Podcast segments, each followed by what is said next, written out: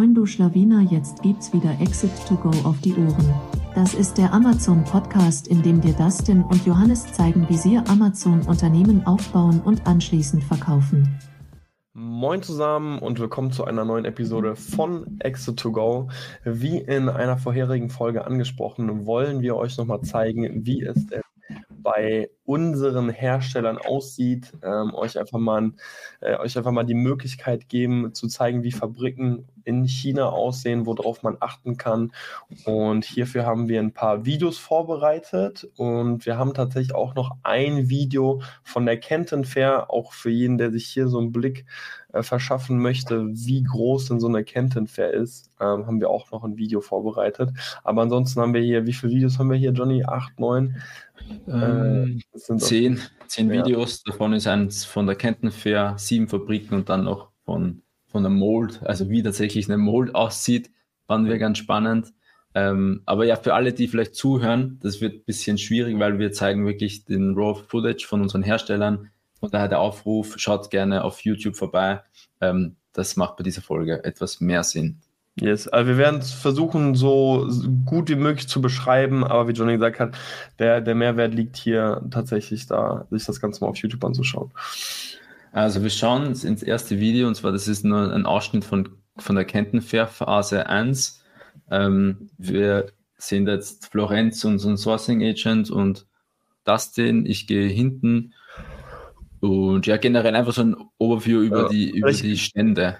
Ja, genau, vielleicht ja, hier kurz Stopp, äh, ähm, ja. da wo man sozusagen nach links gespult hat. Also, weil ja. da eigentlich auch ganz spannend zu sehen, also wie groß so eine einzelne Halle wirklich ist. Ne? Also, ihr seht da ja, da steht auch 13.2. Ihr müsst euch vorstellen, ich glaube, es gibt insgesamt es gibt 17, 18 Hallen oder so und die sind dann ja auch nochmal unterteilt in 1 bis 3, meistens, nicht immer, manchmal auch nur 2. Ähm, und da wird einmal auch mal die Größe davon ähm, bewusst. Und da muss man sich ja auch schon wirklich gut aussuchen, ey, welche Hallen will ich dann alle besuchen ähm, und am besten einfach wirklich in so einem Schlangenrhythmus eigentlich entlanglaufen, weil das haben wir dann ja, ja wirklich immer durchgezogen, damit man an sich auch keinen Stand verpasst, sonst wäre es ein bisschen chaotisch auf jeden Fall. Genau, also das war Phase 1, Tools und, und Hardware und unser Approach war einfach, wir hatten sechs Backsheets ausgearbeitet und wir sind quasi nur, wir haben nur Stände gesucht, die diese Produkte hatten oder möglicherweise ja vielleicht im, im Produktkatalog hatten. Wir sind einfach durchgegangen straight und wenn ein Produkt so ähnlich war, wie wir es wollten, dann sind wir stehen geblieben, mit dem iPad Specsheet hergezeigt und sind da ein bisschen ins, ins Plaudern gekommen. Aber ansonsten eigentlich einfach hier, wie man so sieht, durchgegangen, durchgegangen, geschaut und hoffentlich einen potenzialen Stand hat entdeckt. Das war so ein bisschen der Approach von, von eigentlich ganzen Tag. Yes, äh, genau. Also so viel nochmal kurz zur Kenton Fair. Genau. Dann schauen wir uns unseren ersten Hersteller an. Vielleicht so. genau. Also eine Sache vielleicht vorab. Also man kann sagen, jede Fabrik ist natürlich sehr individuell aufgebaut. Also es ist schwer, da jetzt irgendwie von Fabrik zu Fabrik gleiche Sachen zu finden, außer ähm, man vergleicht jetzt Fabriken, die jetzt wirklich dieselben Sachen herstellen, weil das ist interessant, da werden wir gleich noch zu kommen. Wir hatten einen, äh, eine Fabrik, wo wir sozusagen gerade einen aktuellen Hersteller haben und uns einen ähm, neuen nochmal anschauen wollten. Und da kann man es natürlich super vergleichen. Eine Sache, die aber alle Fabriken im Grunde gleich haben, ist ähm, die Anlieferung vom Rohmaterial. Und da würde ich auch immer einfach mal ähm, hinschauen. Also je nachdem, ob ihr jetzt einfach da seid oder euch vielleicht auch einfach mit eurem Hersteller in Verbindung setzt und fragt, hey, ähm, wie wird denn euer Rohmaterial eigentlich angeliefert? Wie wird es gelagert vor allem? Denn hier hatten wir extreme Unterschiede. Wir haben jetzt gerade im Hintergrund eine Fabrik, die sehr viel mit PVC arbeitet, also mit so äh, plastikähnlichem äh, elastischem Material. Ähm, und hier hat man das Material einfach nur draußen gelagert. Und selbst bei Regen, selbst bei Sturm äh, lag das einfach draußen rum. Ähm, Mayday hat uns dann, also das war unser Ansprechpartner, hat uns dann erklärt, hey, ähm, das ist an sich nicht schlimm, weil das liegt jetzt eh nur so ein, zwei Tage hier und selbst wenn, genau. das ist ja auch alles wasserresistent und sowas. Ähm, aber ja. man hat schon ein paar ähm, Einheiten gesehen, die lagen da auf jeden Fall länger als ein. Die waren schon alle dreckig auf jeden Fall. Und ja. Äh, ja, da kann man sich auch überlegen, ne, spricht man sowas einfach an? Also alleine ein Dach wird da ja schon was ausmachen. Ähm, ja. Und da einfach mal eine, ein paar Sachen ansprechen, die man eben auch verbessern können, könnte. Man kann auch grundsätzlich fragen, ähm, wie checkt ihr denn die Qualität des Rohmaterials? Also es wird natürlich auch hier vom Produkt zu Produkt abhängen, was für ein Produkt produziert ihr.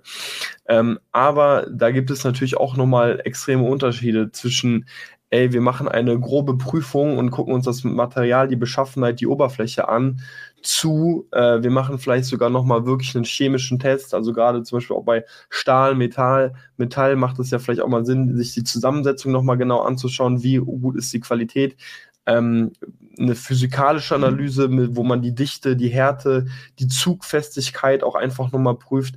Weil gerade wenn ihr einfach Produkte habt, die jetzt in diesen Bereich gehen, wie wir ja eben einige Produkte haben, wo man wirklich mit arbeitet, ist natürlich auch wichtig, dass das eben auch hält, sage ich mal. Ne? Wenn man jetzt irgendwie so im Bereich Dekoartikel ist, dann kann man sagen, okay, ähm, ist ist jetzt die Dichte oder die, die Zugfestigkeit von einem Produkt jetzt vielleicht auch einfach nicht, nicht ganz so wichtig und dann macht es gar nicht so viel Sinn, ähm, auf diese Qualitätsprüfung bei dem Rohmaterial zu achten.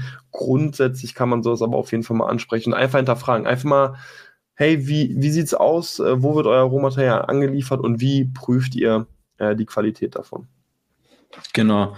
Äh, wir spielen das wieder einfach ab und machen dann mal Comments. Generell äh, wie Dustin gesagt hat, die, die Fabriken, die haben ganz unterschiedliche Modernisierungsgrade. Also manche waren ziemlich modern, extrem sauber, manche waren nicht modern, viel manuelle Arbeit und auch nicht ähm, strukturiert oder ordentlich. Es war sehr, sehr unterschiedlich. Wenn wir jetzt diese Fabrik hier einordnen müssten, dann war es eigentlich so in, in der Mitte, oder? Also es waren schon viele Maschinen, es war aber auch sehr viel Handarbeit, die, was man hier gesehen hat. Äh, ja. Ich spule mal kurz zurück. Hier sieht man dann die, äh, warte, hier, also, genau, hier sieht man dann die ganzen ähm, Personen ähm, ähm, was annähen oder ansticken oder befestigen. Ähm, also war immer noch viel ähm, Handarbeit sozusagen. Genau, also das war jetzt zum Beispiel eine, eine Fabrik, wo es, glaube ich, gar keine Maschine gab, die alles alleine ähm, übernommen hat. Also hier waren immer bei jeder Maschine auch eine menschliche Hand involviert. Ähm, grundsätzlich, die Fabrik war aber durchaus ziemlich sauber, ähm, also auch ziemlich viel Platz eigentlich. Eine Sache, die mir halt auch in dieser Fabrik aufgefallen ist, ich fand es teilweise so ähm, ineffizient gestaltet, weil wir haben natürlich dann einfach gefragt, und das, das können wir auch wirklich ihm empfehlen, lasst euch mal diesen Produktionsprozess einfach genau erklären, wo fängt es an und wo hört sozusagen auf. Und da haben wir sozusagen festgestellt, okay, ähm, dieses Produkt wird extrem häufig hin und her bewegt. Also ähm, das krasseste war eigentlich der Logo. Print, der dann ganz woanders stattfindet. Für ähm, einen weiteren Schritt musste man sozusagen eine Etage höher gehen, dann ähm, glaube ich wieder nochmal runter. Ähm, das war schon so ein bisschen gefühlt ineffizient gestaltet, ähm, aber nichtsdestotrotz Trotz muss man sagen, die, die haben natürlich hier schon relativ viele Maschinen im Einsatz gehabt. Ich weiß gar nicht, ich glaube, bei unserem Produkt gibt es keinen Part, der sozusagen nur von der Hand gemacht wurde. Das ist eigentlich alles maschinell, aber mit der Prüfung sozusagen von, äh, von der. Von, genau, der und immer, also bei der Inspection immer nach Fehlerquellen suchen. Also bei uns war es so bei diesem Produkt, wir haben viele Ersatzteile gefehlt, also einfach Teile auch. Und wir fragen uns, wie kann sowas passieren? Also das muss ja bei der Inspection oder so auffallen. Und dann war einfach der Ratschlag, hey, wenn ihr die, das, wenn ihr das Produkt einpackt, dann packt ihr Ersatzteile ganz nach oben, kann es der Inspect einfach auch besser sehen und man kann dann einen besseren Completeness-Check machen, wenn einfach alles oben ist ähm, an der, bei der Verpackung. Genau. Ja, tatsächlich noch ein guter Punkt, genau. Also wenn ihr merkt, hey, Fehler häufen sich bei einem Produkt, kann man ja auch, gerade wenn man diese einzelnen Schritte versteht und sich angeschaut hat, auch selbst einfach überlegen, hey, wo kann dieser Fehler entstehen? Und wir hatten genau diesen einen Punkt, den Johnny halt gesagt hat, ein also dieses Set sozusagen, wo, wo Einzelteile immer mitgeliefert werden bei dem Produkt, war häufig nicht vollständig. Und dann haben wir einfach am Ende sozusagen auch gemeinsam überlegt, wie können wir das Problem letztendlich lösen und sind dann wirklich auf diese Idee gekommen, hey, dann packen wir es einfach nach oben, dieses Set, haben aber tatsächlich äh, dafür nochmal eine weitere Person, die diese Qualitätskontrolle durchführt, nur um zu prüfen, ist das Set, also ist das Produkt vollständig. Und das ist natürlich deutlich leichter, wenn man einfach nur noch oben reinschauen muss, hey, ähm, sind die äh, Einzelteile drin oder nicht, als wenn das jetzt irgendwie im Produkt in, seitlich von der Colorbox verstaut ist oder so, da müsste man es nochmal rausholen. Also auch immer möglichst effizient natürlich denken. Ähm, und so haben wir es dann letztendlich gelöst. Genau. Dann würde ich sagen, die nächste Fabrik. Mhm. Und zwar hier haben wir zwei, also wir haben quasi mh, hm, dasselbe Produkt in zwei unterschiedlichen Fabriken angesehen. Das ist quasi die, die aktuelle vom aktu von der aktuellen Charge. Oder? Yes. Ja. Ja. Sollen wir einfach abspielen? Ja. ja, ganz kurz abspielen. Das ist ein Produkt, ähm, was vor allem so ein bisschen in den Textilbereich geht. Und das war schon spannend zu sehen, dass wir uns hier einfach auch mal zwei Fabriken angeschaut haben, weil äh, der Ablauf war sozusagen ziemlich ähnlich und man konnte sozusagen anhand der Maschinen oder eben auch anhand der Größe erkennen, okay, welche Fabrik steht jetzt vielleicht einfach wo, ähm, um sie einfach ein bisschen ähm, vergleichen zu können. Und wir müssen tatsächlich zugeben, die Fabrik war vom, vom Standard ein bisschen schlechter, schlechter. würde ich sagen. Ja, ja, definitiv. Als, da hat man auch gesehen, also gerade bei Textil, bei diesem Produkt, ähm, da entstehen extrem viele Flocken und die waren wirklich über den gesamten Raum verteilt. Ich bin ehrlich gesagt erstaunt. Aber die waren in der anderen Fabrik auch fairerweise. Ja, also, das stimmt. Aber Standard ich würde sagen, hier, bei der war es ein bisschen enormer oder krasser zu sehen. Ähm, und das war ganz spannend zu sehen, weil diese Fabrik war deutlich kleiner. Also vergleichen wir es mit der anderen Fabrik. Ja. Ähm, ich glaube, da hatte man, die, die, hatten so zwischen 100 und 200 Mitarbeitern. Die hatten nur 10 hatte, oder so, glaube ich, oder? 10, 20. Ja, ziemlich klein, ziemlich wenig. Ähm, und hier wurde tatsächlich auch ziemlich viel von den Maschinen gemacht. Also man muss sagen, hier ja. wurde fast nur das Rohmaterial reingeworfen und dann wurde es auch irgendwo so ein bisschen gewebt, geflochten, bis letztendlich irgendwo das Endprodukt rausgekommen ist. Aber auch hier spannend zu sehen, ähm, Rohmaterial, Anlieferung, da haben wir eben auch genau gesehen, wie die das lagern und dadurch, dass es eben auch Textil ist, ähm, das kann man nicht einfach draußen lagern. Da gab es auch einen abgesonderten Lagerraum für. Ähm, wirkte aber dennoch ein bisschen chaotisch, muss man zugeben. Ne? Der, ja, ja, es war ein bisschen unsauberer als wie in der. Und wie gesagt, das war, glaube ich, unsere zweite Fabrik, die wir gesehen haben. Und wir hatten ja selber noch keinen Benchmark. Was ist gut, was ist schlecht, was ist sehr professionell, was ist ähm, nicht professionell. Und je mehr Fabrik man ge gesehen hat, desto einen ja, Vergleichswert hat man auch so ein bisschen. Und die würde ich dann auch eher weiter unten ansetzen, jetzt im Nachhinein betrachtet. Ähm, mhm. Also auch hier alles so dunkel, klein, ähm, wie gesagt, sehr nicht dreckig, aber wie du sagst, so, so viele, diese ganzen Flocken waren überall. Und ja, ich meine, aber dafür hat alles ma maschinell betrieben oder fast alles, wobei das halt einfach aufgrund des Produkts so vorgesehen ist. Also die ja. Maschinen waren genau gleich bei diesem. Also hier, ich glaube, das gesamte Produkt entsteht auf einer Fläche von vielleicht 60, 70 Quadratmeter. Also das war wirklich ja. Ähm, aber also wirklich, da, ich glaube, da waren auch nur zwei Leute äh, insgesamt im Raum. Da ging es eigentlich so von, von einer Maschine direkt in die andere. Äh, ja. Und ja. Okay. Dann die, die zweite Fabrik, da habe ich leider jetzt ein anderes Video, was nicht so, also was nicht denselben, die Maschinen zeigt, aber das ist jetzt dasselbe Produkt, theoretisch nur eine andere Fabrik. Das ist nicht das Endprodukt, aber so sahen die Maschinen aus. Und hier war es einfach deutlich größer. Ähm, der Raum, viel.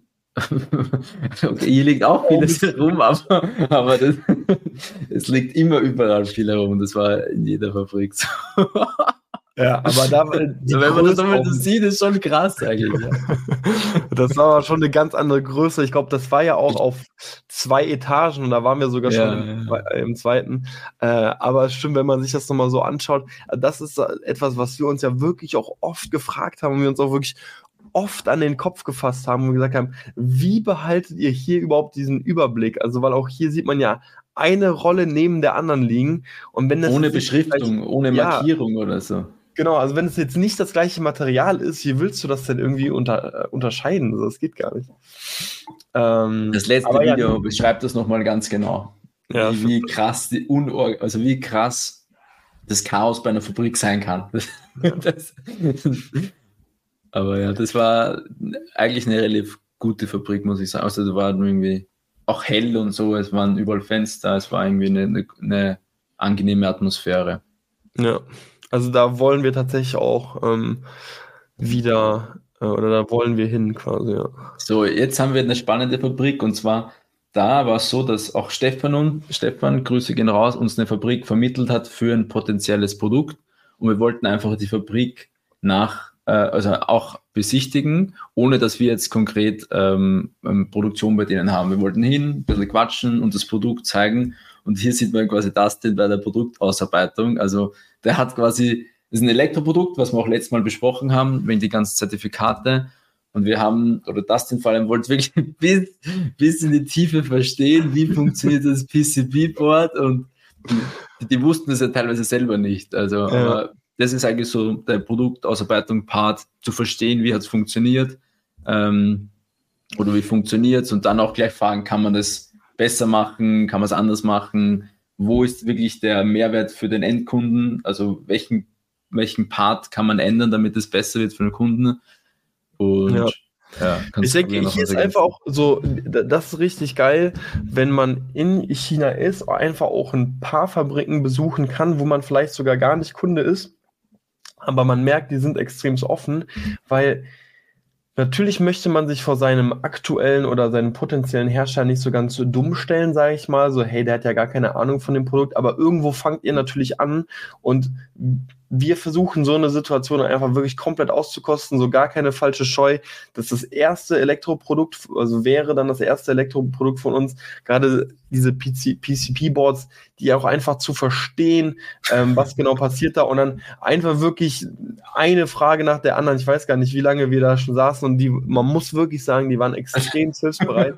Ähm, weil manche Fragen konnten die gar nicht beantworten und dann haben die sozusagen einen Zulieferer schon angerufen und haben dann sozusagen versucht, ähm, die Antwort für uns auch zu finden. Ähm, und da sehe ich auch einen extremen Mehrwert. Also das über E-Mail, das hätte bestimmt Tage, Wochen gedauert, bis man da wirklich alle Infos äh, so bekommen hätte. Plus irgendwann denkt man, denkt der Hersteller, wie viele Fragen will der noch stellen? So, ne? wenn, wenn du das einfach per E-Mail sozusagen machen würdest. Da hat er vielleicht auch irgendwann keine Lust mehr. Aber wenn du dann einmal wirklich da bist vor Ort, du quatschst und dann einfach wirklich ähm, eine Frage nach der anderen stellen, kriegt man ja relativ schnell auch ein gutes Verständnis für ein Produkt. Man muss natürlich zugeben, ey, Elektro ist einfach nochmal eine ganz eigene Sparte. Äh, vielleicht hat da der ein oder andere aufgrund des Studiums ein gewisses, gewisses Grundkenntnis oder gewisse Grundkenntnisse. Aber für uns war das auf jeden Fall Neuland. Hm. Und, und hier sieht man auch noch die, ja, also einfach, ich fand es nochmal spannend zu sehen, dass wirklich so viel per Hand passiert. Also das ja, sind auch ja, Produkte, wo einfach, einfach was zusammengeschweißt wird oder zusammengeklebt oder einfach nur irgendwie Einzelteile zueinander gebracht wird und einfach alles tausendfach manuell per Hand passiert. Also das war bei allen Fabriken so. Ähm, alles, was Textil betrifft vor allem, ähm, ist einfach extrem manuell. Also man sieht es jetzt nicht so gut, aber ähm, genau. Mit, wenn du die ganze Zeit so springst, wäre ich richtig verrückt. Ey. ähm, genau, das, okay. Was hier auch noch spannend war zu sehen, ist, äh, dass diese Fabrik gar keine ähm, eigene Produktion richtig hatte, sondern alle Einzelteile kamen zu denen und die haben das sozusagen Stimmt. nur noch zusammen. Assembling. Assembling. Assembling, genau. Ja. Äh, und der Stefan meinte, da, davon gibt es richtig viele. Also man muss sich wahrscheinlich auch so ein bisschen von dem Gedanken lösen, dass bei jeder, bei jedem Produkt ähm, oder bei seinem Hersteller häufig eine riesen Fabrik hintersteht. Zugegeben, bei uns war es jetzt meistens so, aber hätten wir zum Beispiel das Produkt gesourced, ähm, da das hat sich auf sehr kleinem Raum abgespielt, gar nicht mal so viele Mitarbeiter, ähm, wo einfach wirklich nur noch die einzelnen Produkte zusammengeschweißt oder eben zusammengeschraubt wurden. Gibt es auf jeden Fall. Und hier äh, hat uns Stefan auch gesagt, äh, richtig spannend zu sehen, mh, hm, bei diesem Schweißen und Löten entstehen natürlich auch äh, Qualme und eigentlich sollte man immer mal schauen, hey, haben die diese Abzugshauben? Weil dann kann man zumindest so einen gewissen Standard schon mal sehen. Und hier hatten äh, die teilweise welche. Hat, da hat er uns aber auch gesagt, manchmal ist es auch so, dass sie ja nur einen Ventilator anmachen und der pustet das ja eigentlich nur in die, ins Gesicht von einem anderen Mitarbeiter. Also hier kann man gerade in solchen ja, Fabriken auch einfach mal so sehen, wie ist der Standard. Oder muss ich zugeben, mhm. der wirkte in der Fabrik jetzt nicht sonderlich hoch. Ne? Ja, ich meine, da noch zu ergänzen, bei, bei, einer anderen Fabrik, bei dem Video, was wir zuerst gesehen haben, dort war ein Bereich, das war ultra laut war, also sehr, sehr, mhm. sehr laut. Und du hast ja auch gesagt, hey, lass uns den Arbeiter doch ähm, so einen Hörschutz kaufen, also, also so Kopfhörer, oder nicht Kopfhörer, sondern Hörschutz einfach. Ja. Und Stefan meinte dann, oder? Meinte ja, doch, du kannst es ihnen kaufen, aber die werden es nicht verwenden. Also die, ja. die, die wollen das nicht, oder zumindest, ich weiß nicht wieso, aber die nehmen das dann nicht an und verwenden das dann gar nicht. Ja, die haben einfach keine Lust darauf. Also das ist schon äh, interessant zu sehen. Genau. Ähm, Fabrik 4. Das war die modernste Fabrik, die, mhm. die meist automatisierte und auch ja, richtig schön, richtig liegt. Da muss man sagen, das hätte zum Teil auch in Deutschland aussehen können oder ja. sehr nah, sehr nah dran. Also hier alles Maschinen, das geht einfach alles automatisiert durch. Ähm, also auch wirklich so eine deutsche Struktur. Eine Plastik, ne? so ist eine Maschine an Maschine.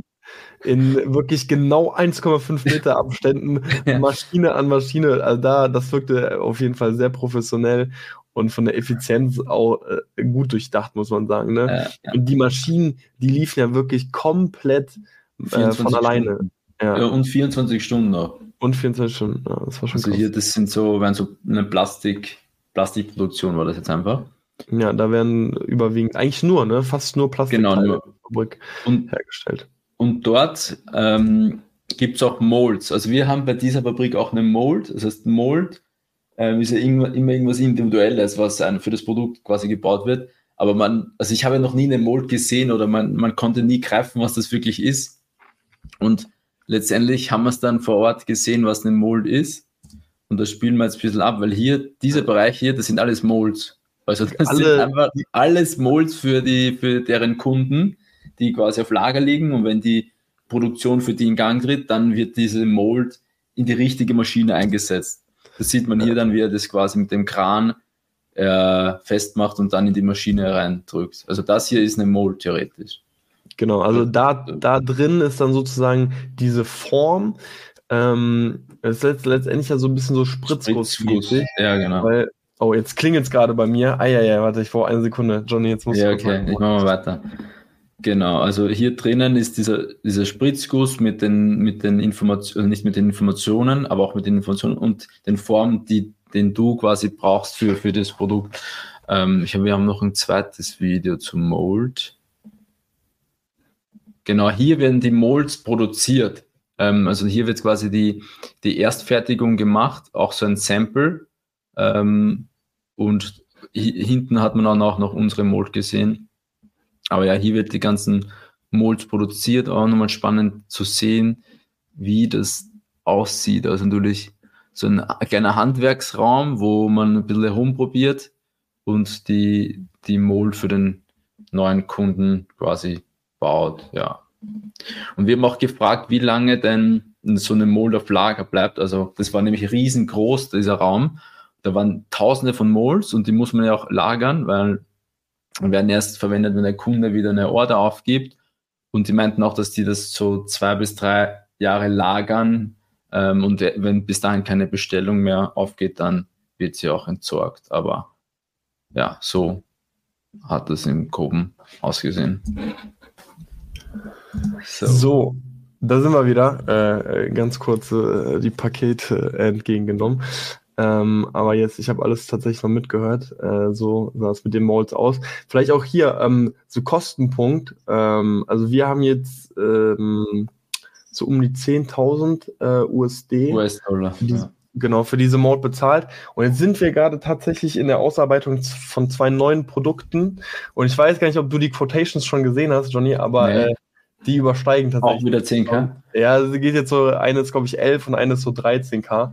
Ähm, Wir haben sich immer gefragt, warum genau 10k? Immer, Ja, es war immer 10k Mold. Ich meine, so ganz genau habe ich es immer noch nicht verstanden. Es kann nicht jede Mold genau gleich viel kosten. Vor allem, wir haben dann später noch woanders eine andere Mold gesehen, ähm, auch für uns, die sah ganz anders aus. Also Ja. Mold ist jetzt nicht immer nur so ein Gerät oder so, so ein, so ein Sprit, so, so, sowas in der Form, sondern kann auch ganz was anderes sein. Ähm, aber ja, Jo. So viel dazu. Mold, dann Fabrik 5, Fabrik 5 hier.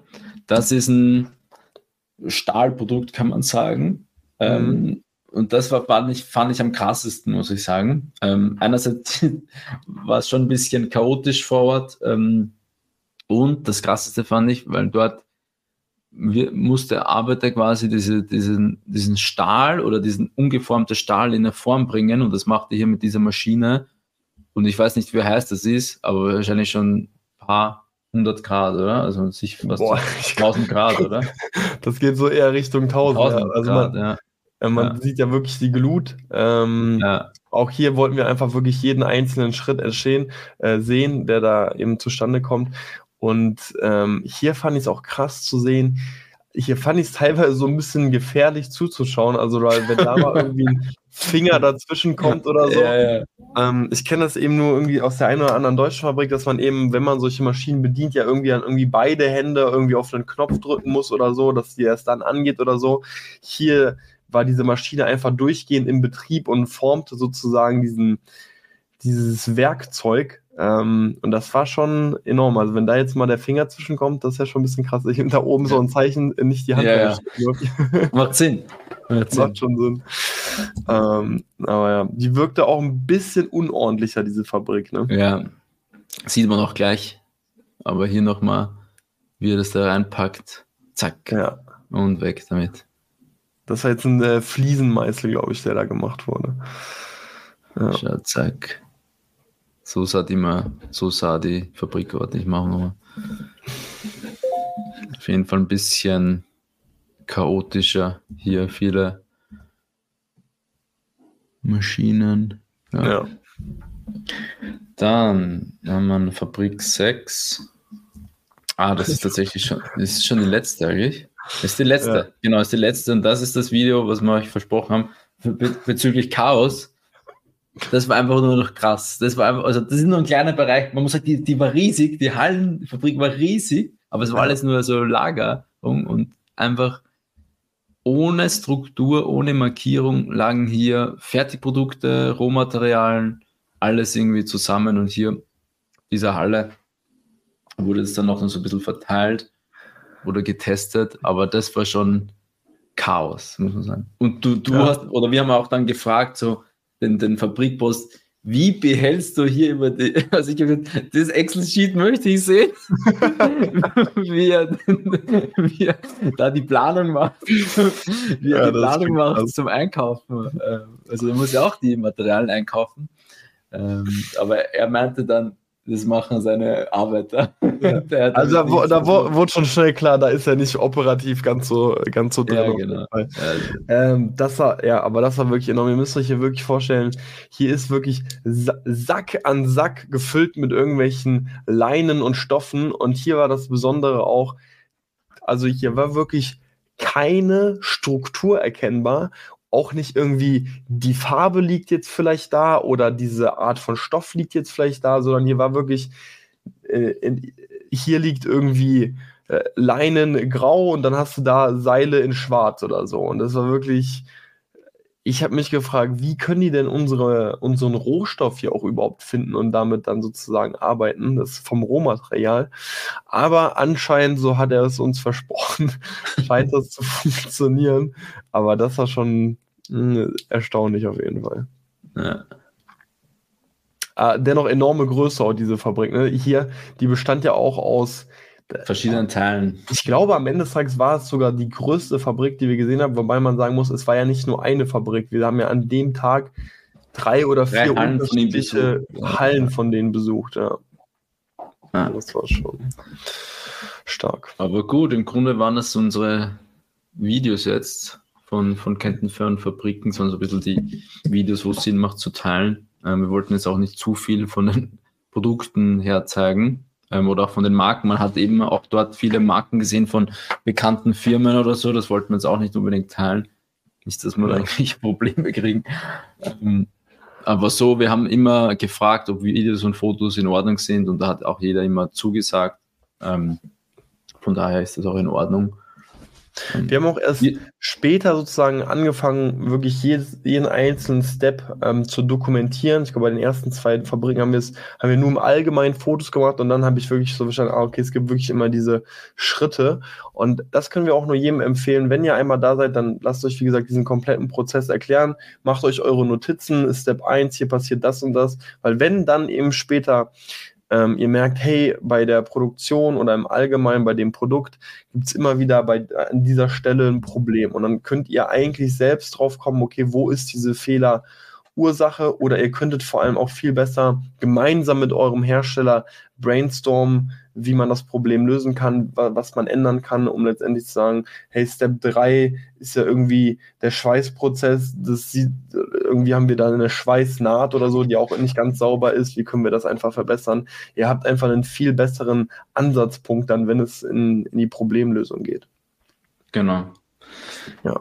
Hast du denn für dich ein Fazit eigentlich gemacht bezüglich den Fabriken? Also zum Beispiel auch Sourcing in, in, in China, also ist, ist, hat sich davon irgendwas geändert, auch vom, vom Gedanken her, wenn man es jetzt mal so wirklich physisch vor Ort gesehen hat?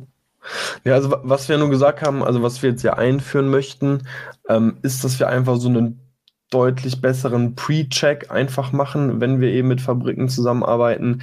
Wir haben Florenz, die sich eigentlich immer jede Fabrik vorher schon anschaut, aber auch hier einfach mit entweder GQC oder wirklich vielleicht von Florenz einen äh, detaillierten Report bekommen, ähm, mit wem arbeiten die zusammen, wie sieht die Fabrik aus, wie viele äh, Maschinen haben die, ähm, um einfach die möglichst modernen Fabriken in, in China zu, zu erwischen. Ähm, weil ich bin da einfach ein großer Fan von, denke, dass da eben diese Fehlerquote mit die niedrigste ist, weil die Maschinen einfach nur in Stand gehalten werden müssen ähm, und dann letztendlich die, das menschliche Auge das einfach nochmal perfektionieren kann oder die, die Qualitätsprüfung übernimmt.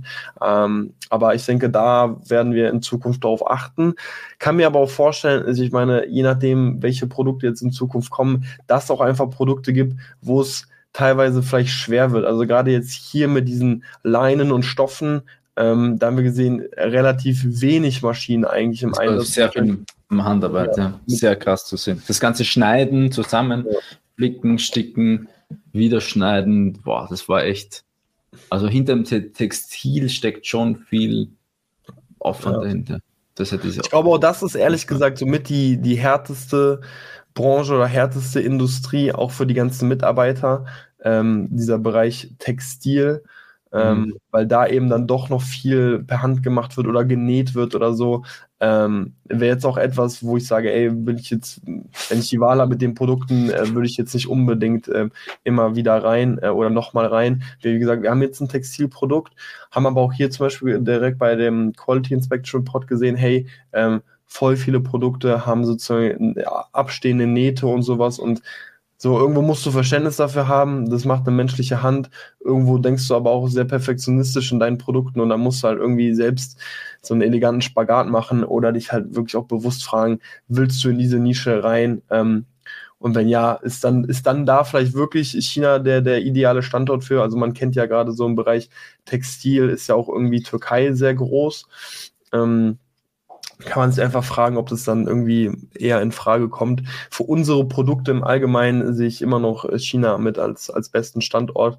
Ähm, und ja, also denke, wir werden einfach in der zukünftigen Auswahl einfach genauer auf die Fabrik achten. Ja. Und äh, okay. was würdest du sagen?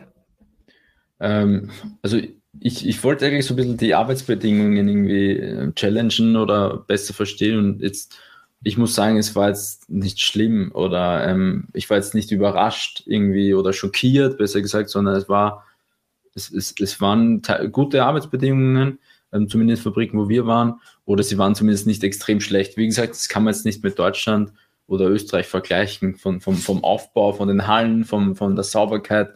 das kann man natürlich nicht vergleichen, aber das ist Asien und jeder, der schon mal in, in Asien in Urlaub war, das ist auch anders wie, wie in Europa. Es sind einfach zwei verschiedene Kontinente. Aber overall ja. hat, hat, sich jetzt von meiner Einstellung eigentlich nichts geändert, sondern ich, eigentlich, eigentlich ganz gut, muss ich sagen, die Fabrik nochmal so gesehen zu haben und ähm, auch, ja. auch zu verstehen, was im Hintergrund passiert hat. Ja, also klar, das wollten wir auch einfach ganz bewusst sehen. Ich fand es auch geil. Also es war schön zu sehen, dass wir überall die Fotos machen durften. So, ne? Das zeigt ja auch so, ey, die verstecken sich ja vor nichts, sondern so, ey, die machen das äh, auch irgendwo dann ja auch öffentlich zugänglich. Ähm, fand ich dann eigentlich immer schon mal einen schönen ersten Schritt. Wie gesagt, das haben wir in irgendeiner vorherigen Podcast-Folge auch schon mal gesagt. Wenn man sich die Leute anschaut, so natürlich, die, die machen da keine Luftsprünge und sind jetzt, äh, der ist, das, denen ist das Glück ins Gesicht geschrieben. So, das muss man einfach klar sagen man muss natürlich auch irgendwie schauen, womit versucht man das zu vergleichen. Also, weil wir dann auch gesagt haben, wie sieht es denn in der deutschen Fabrik aus? Also sind da alle irgendwie krass happy oder so? Eher, also weil ich auch nicht. Ja nicht, I don't know. Also ich, äh, aber da, damit müsste man das dann einfach vergleichen. Ähm, am Ende des Tages waren auch die Fabrikmitarbeiter ziemlich, also was ist ziemlich, die waren immer sehr nett, wenn man Hallo gesagt hat, Hallo zurück, ganz kurz. Die haben uns auch teilweise hier und da erklärt, was die genau machen. Ähm, die konnten tatsächlich, äh, ich glaube, wir haben keinen getroffen, Fabriker-Mitarbeiter, der Englisch konnte. Die haben das, nee, die können alle kein Englisch. Also nicht mal die Boss kennen der Englisch. Ja, stimmt, ja. Ähm, ja. Aber, aber jetzt, also, ich denke, es ist dennoch ein Punkt, wo man, worauf man achten sollte. Äh, ich denke, gerade im Bereich äh, Textil, Textil. Ähm, ist dieser Faktor Mensch wahrscheinlich noch ähm, stärker vertreten. Ähm, grundsätzlich muss man aber sagen, also gerade auch die Arbeitsbedingungen, fand ich auch interessant zu hören, dass man eben auch dort äh, Stories hört wie, naja, aber die wollen auch irgendwo krass arbeiten. Also für, für die ist das irgendwie eine Möglichkeit, irgendwie an Wohlstand zu kommen, je mehr die arbeiten. Und die fragen, ähm, ich weiß gar nicht, hat uns das Stefan gesagt oder so, die fragen bewusst, ja, ey, den Überstunden. Ja, wie viele Überstunden, Überstunden, kann ich hier überhaupt machen? Also, ja. weil die wollen diese Überstunden machen. Ich weiß nicht, ob das dann irgendwie so ein Lebensabschnitt ist für die, dass sie sagen, okay, ich hassle jetzt hier diese fünf Jahre so durch, ähm, ob das einfach auch eine ganz andere Einstellung zum Leben von denen ist, aber da muss man ja sagen, wirklich von Montag bis Samstag arbeitet eigentlich jeder. Sonntag ist der freie Tag. Teilweise aber auch bei den Fabrikbesitzern, die wir ja kennengelernt haben, da haben wir auch häufig ähm, am Sonntag mit denen äh, gequatscht und dann uns auch an, bei der einen oder anderen, gerade jetzt hier, das war auch am Sonntag haben Sonntag. wir eine Besichtigung gemacht. Ne? Ähm, aber grundsätzlich, die arbeiten auch 40 Stunden, also die haben 40 Stunden Verträge no ja. normalerweise ähm, und Wochenende ist normalerweise frei, außer es ist irgendwas dringend oder stressig, dann arbeiten sie auch gerne am Wochenende, weil sie das quasi ausbezahlt bekommen oder Überstunden halt. Und sie machen schon gerne Überstunden am Wochenende oder ein Teil zumindest damit, weil, sie, weil diese halt gut bezahlt sind anscheinend. Ja. Aber overall haben die jetzt, die arbeiten keine 100 Stunden, so zumindest was wir zu mitbekommen haben, sondern die, ja. die haben schon äh, halbwegs faire Arbeitszeiten und können äh, können bei Bedarf halt auch mehr arbeiten. Yes. Aber sicherlich ein Punkt, so den man immer wieder challengen kann. Äh, hinterfragt das, schaut genau hin, schaut nicht weg. Ähm, und ich denke, es wird wirklich am Ende des Tages stark auf die Branche ankommen, wie es in einer Fabrik wirklich aussieht und wie es da abläuft. Genau, so viel dazu. Jedes Video ist gezeigt. Äh, ich denke, äh, damit haben wir es, oder? Durch. Genau, in diesem Sinne, wir hoffen, ähm, es war vielleicht mal ein spannender Einblick, mal ein anderes Video. Ähm, aber ich, wir hoffen, es hat irgendwie einen Mehrwert, vielleicht schwierig, aber einfach mal so einen Einblick in, die, in, in China gegeben. Und genau, hoffen, das Video gefällt euch. Und du noch was, Dustin, oder? Ne, ich würde sagen, äh, damit haben wir es. Äh, ich bedanke mich fürs Zuhören oder hoffentlich auch bei diesem äh, Video fürs Zuschauen. Und ich sage bis zur nächsten Folge. Ciao, ciao. Ciao, ciao.